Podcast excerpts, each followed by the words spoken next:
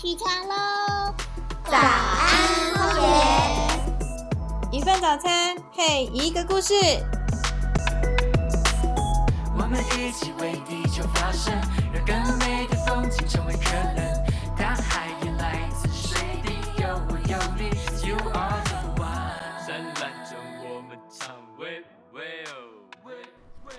一份早餐配一个故事，大家早安，我是主持人以琳，在这里会跟你分享一则有关环境的故事。过年要到了，我想在收听节目的大家，应该都是属于要包红包给长辈及小孩的类型吧？除了包红包啊，更重要的是要与每一位许久未见的亲朋好友聊天。除了关心大家工作及感情状况，其实啊，还有一种很好开话题的方式。想知道是什么吗？那真的就不要错过我们今天的节目哦。今天特别邀请到台北分会推广讲师组组长卢曼来跟我们分享一种用新台币就可以开话题的方式。Hello，卢曼。Hello，各位朋友，大家好，我是台北分会推广讲师的小组长，我是卢曼。又来跟我们的听众来分享一下什么是推广讲师啊？哎，今天要开始讲之前啊，我想大家可以先把你准备过年要包的那些纸钞啊，先把它准备好，那么两千啊、一千啊、五百啊啊，这些纸钞都先拿着啊，等一下会用得到。哦，秘密武器，秘密武器。好，呃，推广讲师是什么哈？其实，在荒野保护协会成立之后，最主要的两个宗旨，一个呢就是透过环境教育的方式，让更多人一起来参与守护环境的行动；另一个方式呢，则是透过栖地维护的方式，哦，实际来营造适合各种生物的栖地。那推广讲师就是透过各种推广演讲。让更多人可以知道我们目前碰到的环境问题有什么，还有我们可以怎么样实际来改变这个环境。哦，简单来说就是透过嘴巴来去推广环境教育。哎，大家都说推师只出一张嘴啦，但是只出一张嘴也是可以做很多事情。比如说在过年的时候啊，光靠一张嘴巴也是可以炒热气氛的哦。哇，那快来教我们如何出一张嘴巴炒热气氛、开话题。呃，刚刚有请大家把那些纸钞准备好，那你可以仔细看一下，其实，在这些钞票上面很有生态概念哦。在我们的这个新台币的纸钞上面啊，两千块上面呢有樱花钩吻龟，那一千块呢上面是地质，五百块上面呢则是梅花鹿，这三种啊都是台湾特有种哦。那台湾特有种又是什么意思啊？台湾啊，真的是一个很独特的存在。我们夹在地球上最大的陆地跟最大的海洋中间。不止如此呢，还有一条这个地理重要的分界线——北回归线通过台湾。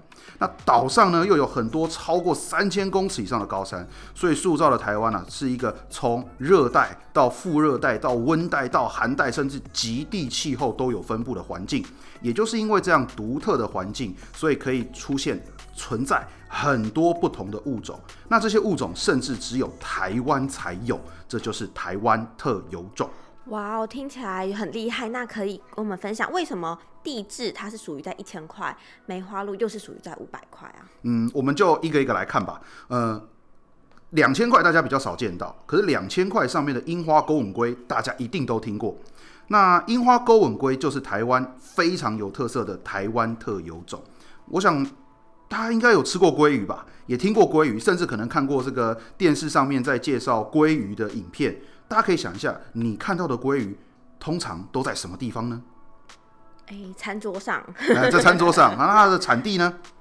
呃，挪威。哎，对，通常我们看到都会是什么挪威啊、加拿大啊，或者是日本啊，都是这种呃比较温带的地区。可是台湾明明就在副热带跟热带的中间，竟然也有樱花钩吻龟，就是因为台湾有很多的高山，在这些山上呢，气温呢，哎，比平地要低很多，因此可以让这些鲑鱼也能够在这边分布。樱花钩吻龟就是全地球北半球啊分布最南端的鲑鱼，也是只有台湾才有的鲑鱼。哇哦，听起来感觉真的很厉害。那他有没有什么有趣的小故事啊？呃，之前大家都说阿姨我不想努力了哈，但这个樱花钩吻龟也属于不太想努力的类型了哈怎。么说？呃，大家每次讲到鲑鱼都说啊，鲑鱼这个很辛苦啊，要逆流而上啊，呃，这个到原原本出生的这个溪流里面去这个产卵交配啊，哦，但是樱花钩吻龟不会，樱花钩吻龟不洄游，它是陆风型的鲑鱼。意思就是它是爽爽过的鲑鱼吗？可以这么说啊。那当然也是因为环境的变化，还有这个呃气温的改变，让樱花钩吻龟不得不停留在台湾呐、这个海拔公尺在两千公尺左右的高度，才是最适合它的环境。那也就是因为这样，所以被选为是两千块上面的代表物种。哇，所以两千块很适合来送给长辈，就是有种高处不胜寒的意思。嗯，也可以这么说。那如果你有了这个逻辑啊，我们再继续往下看，那那高度如果降到一千公尺啊，刚好是台湾这个云雾带以下哦，这个中海拔的森林，在这些中海拔的森林里面呢，栖息着各种不同的鸟类。那其中最特别的一种就是地质。地质呢，其实是台湾第一个要上国际版面的物种哦。我们每次都说啊，台湾之光，台湾之光。台湾第一次出现在国际的刊物上，就是地质。大概是在十九世纪末、二十世纪初啊，这个日治时期的时候啊，有这个英国的这些生物学家开始陆续抵达了台湾，然后呢，开始研究台湾这块土地，那发现了很多哎，台湾才有的物种，他们非常开心啊，就会把这些物种把它放到这些科学期刊杂志上面。那地质就是其中一个。至于它为什么叫地质啊，其实是有点小误会啊。因为当时啊，这个英国的生物学家来到台湾，看到地质以后，他以为啊，这个，呃，这个物种呢是日本天皇养的啊，但是其实不是啊，日本天皇养的是蓝腹鹇，这是截然不同的物种。而且他当时呢，竟然就只这样凭着啊这个地质的尾语，然后就回到英国去，然后发布了他发现新物种的这个呃找到新物种的这件事情。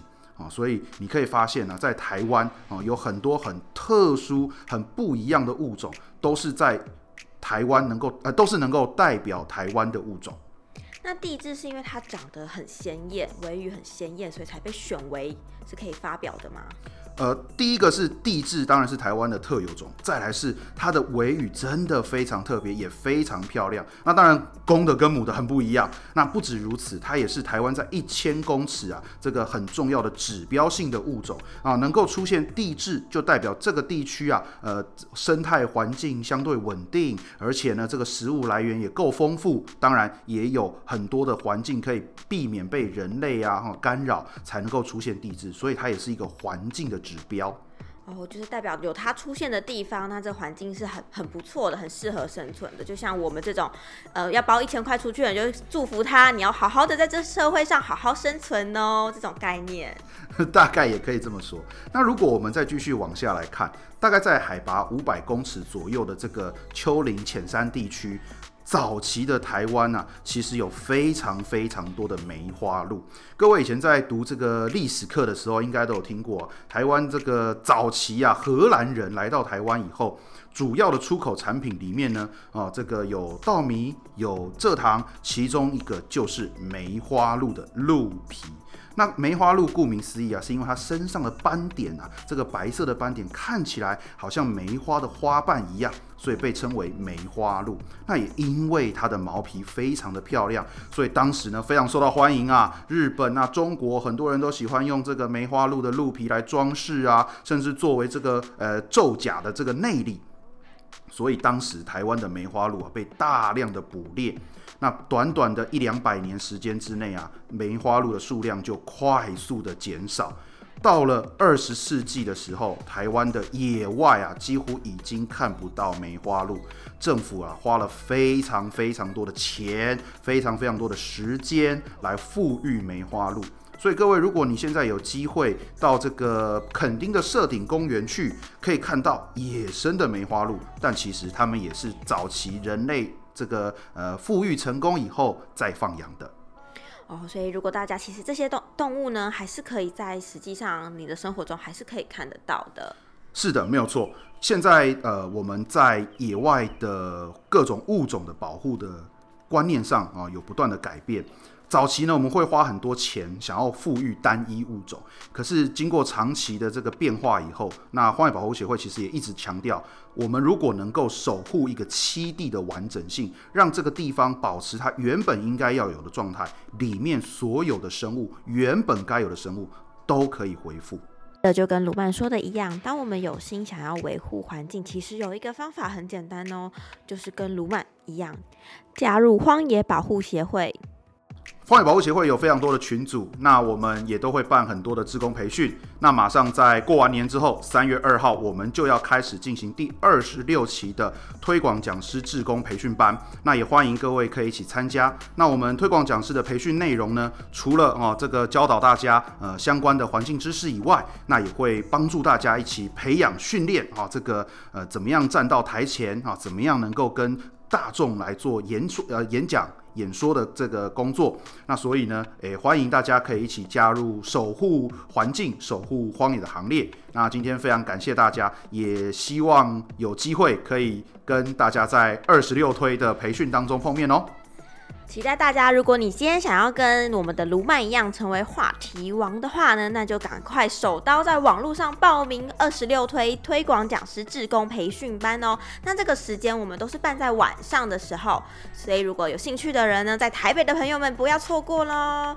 那我们今天非常呃荣幸的邀请了卢曼来跟我们分享红包的开话题方式，希望能在春节前大家可以赶快背起来呢。过年的时候，如果你害怕你的朋友、你的亲朋好友来问你一些感情、工作问题，那你就赶快来开这些话题。希望大家天天听得很愉快，也谢谢卢曼今天来跟我们分享这三个非常有趣的小故事。谢谢卢曼，谢谢大家，谢谢，拜拜。那我们下次早餐见喽，拜拜。